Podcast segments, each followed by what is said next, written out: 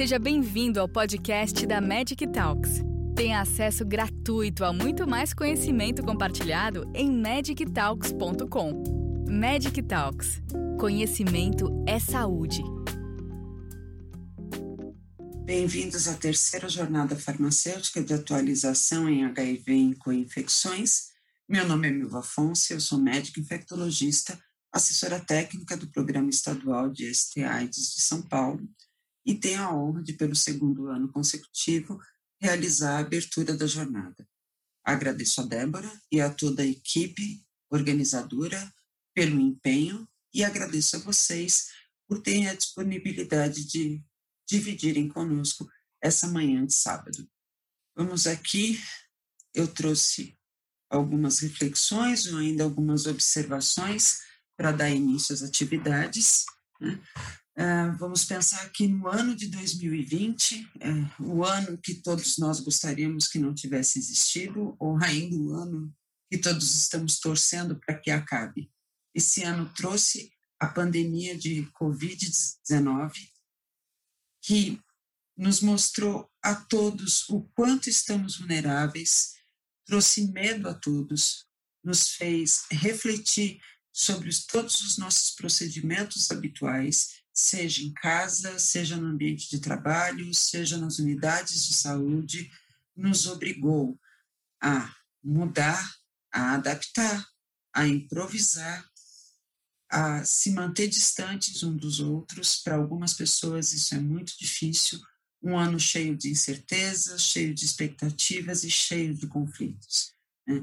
Um ano cujo dano iminente foi muito grande um dano em todos os níveis, né?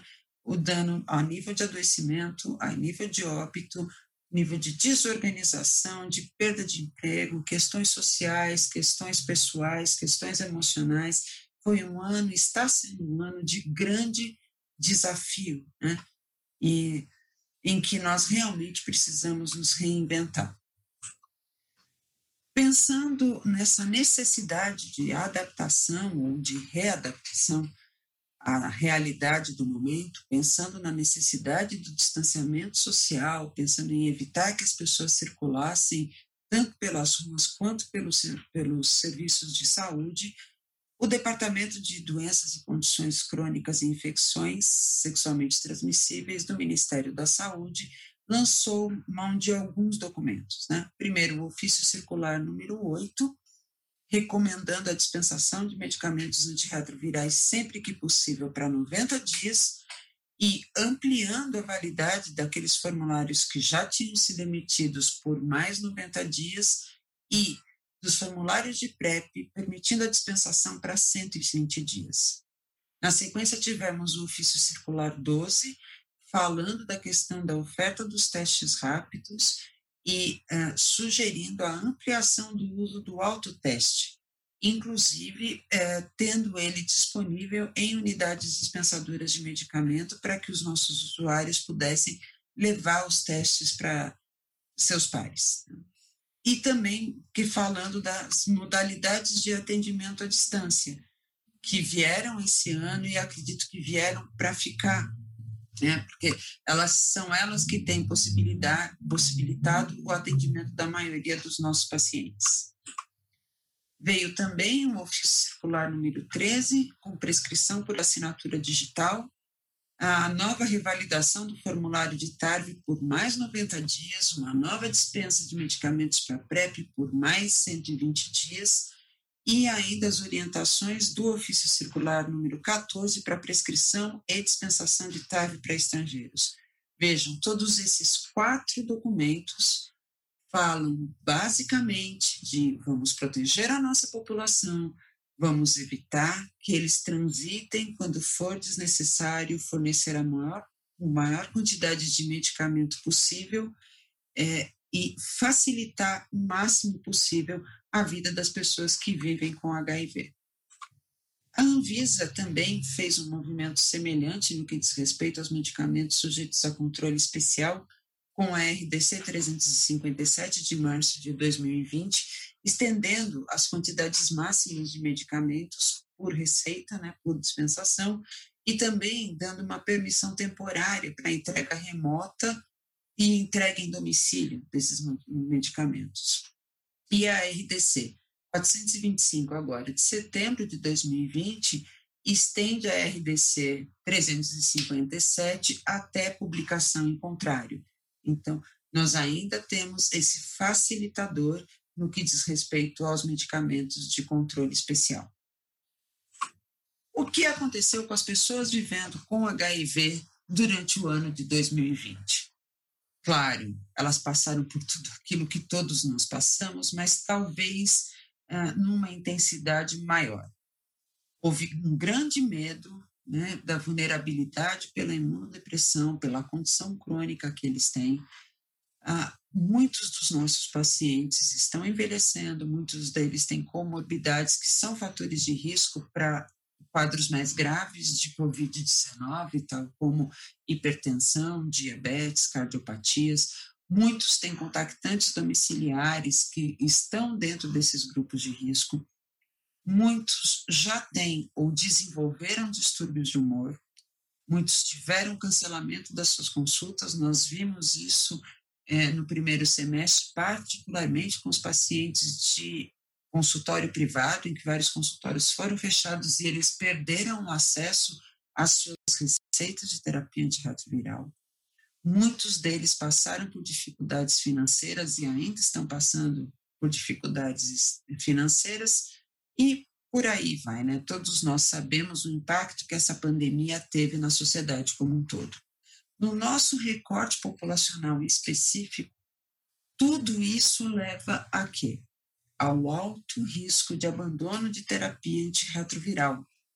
Tudo aquilo que aqueles documentos iniciais que eu citei estavam não queriam, tudo aquilo para qual aqueles documentos foram criados para não acontecer. Né? Vamos facilitar o acesso à medicação para que não haja abandono. Mas mesmo com o acesso facilitado à medicação, existe um alto risco de abandono, sim, por toda a vulnerabilidade que essa epidemia traz. Né? Bom, o que nós, profissionais de saúde, podemos fazer, e aqui em especial o que vocês, farmacêuticos, podem fazer, vocês que são detentores da senha do ciclone, né, da poderosa senha do ciclone.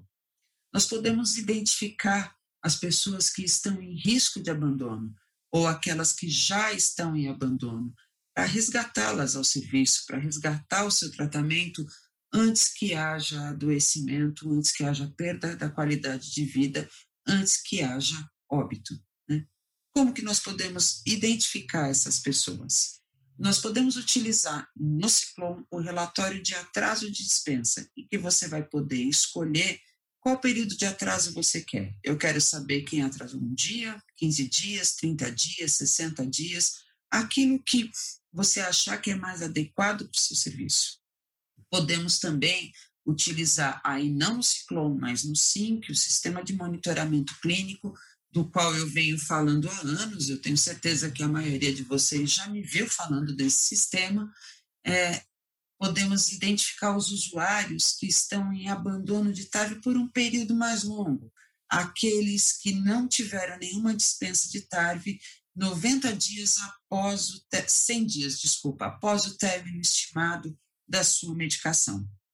E também, tanto pelo SINC, no relatório de carga viral detectável, quanto pelo Ciclone, é possível identificar usuários que estão em TAV e que apresentam carga viral detectável, e são aqueles que potencialmente podem estar acumulando mutações de resistência, podem estar em falência de tratamento e necessitam de uma intervenção mais precoce.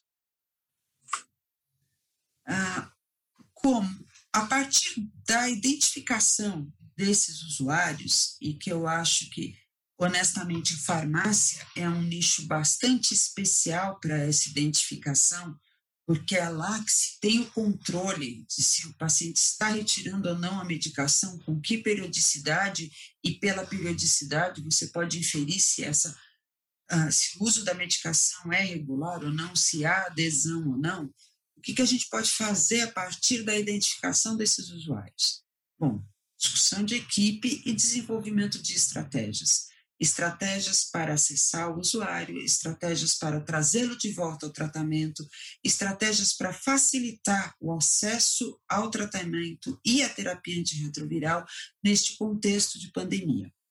Essas estratégias podem ir desde contato telefônico até o envio de medicamentos pelo correio. Recentemente, nós tivemos uma experiência no Instituto de Infectologia Emílio Ribas bastante interessante, eles utilizaram um relatório de atraso de dispensa do ciclone para identificar pessoas que estavam em risco iminente de abandono ou em abandono precoce, abandono recente da terapia antirretroviral, fizeram contato, identificaram qual a vulnerabilidade, se era uma dificuldade de acesso, se era falta de receituário médico, né, falta de consulta agendada, providenciaram o agendamento, providenciaram as receitas, e para aqueles que tinham dificuldade de acesso ou medo de ir até o Instituto de Infectologia Emílio Ribas por causa da pandemia de Covid-19, uma articulação com uma ONG chamada Barong possibilitou a entrega de medicamentos em casa pela própria ONG ou pelo correio.